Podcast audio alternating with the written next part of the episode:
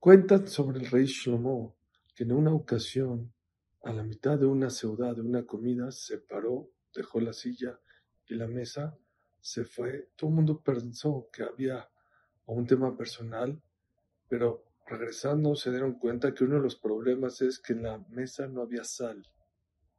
Y todos los servidores y todos los meseros se pusieron blancos y pálidos. Dijo mi rey, discúlpanos, perdónanos. Pero ¿por qué no nos dijiste? ¿Por qué no tronaste los dedos y de inmediato te lo habríamos traído?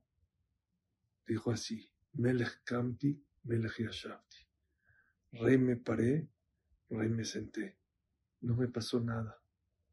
Muchas veces una persona por cabot, por honor, por orgullo, por soberbia, no se preocupa por los demás o no hace cosas por los demás no hace actos de bondad porque piensa que le va a faltar algo. Siempre que tengas la oportunidad de hacer un gesed, piensa, Melech Kamti, Melech Yashavti. Rey me paré, rey me senté. Voy a ser la misma persona. Por un poquito de dinero no me voy a ser más pobre, ni tampoco me voy a ser más rico por un poco de mi tiempo que done, no se me va a acabar la vida. No pierdas nada por ayudar y por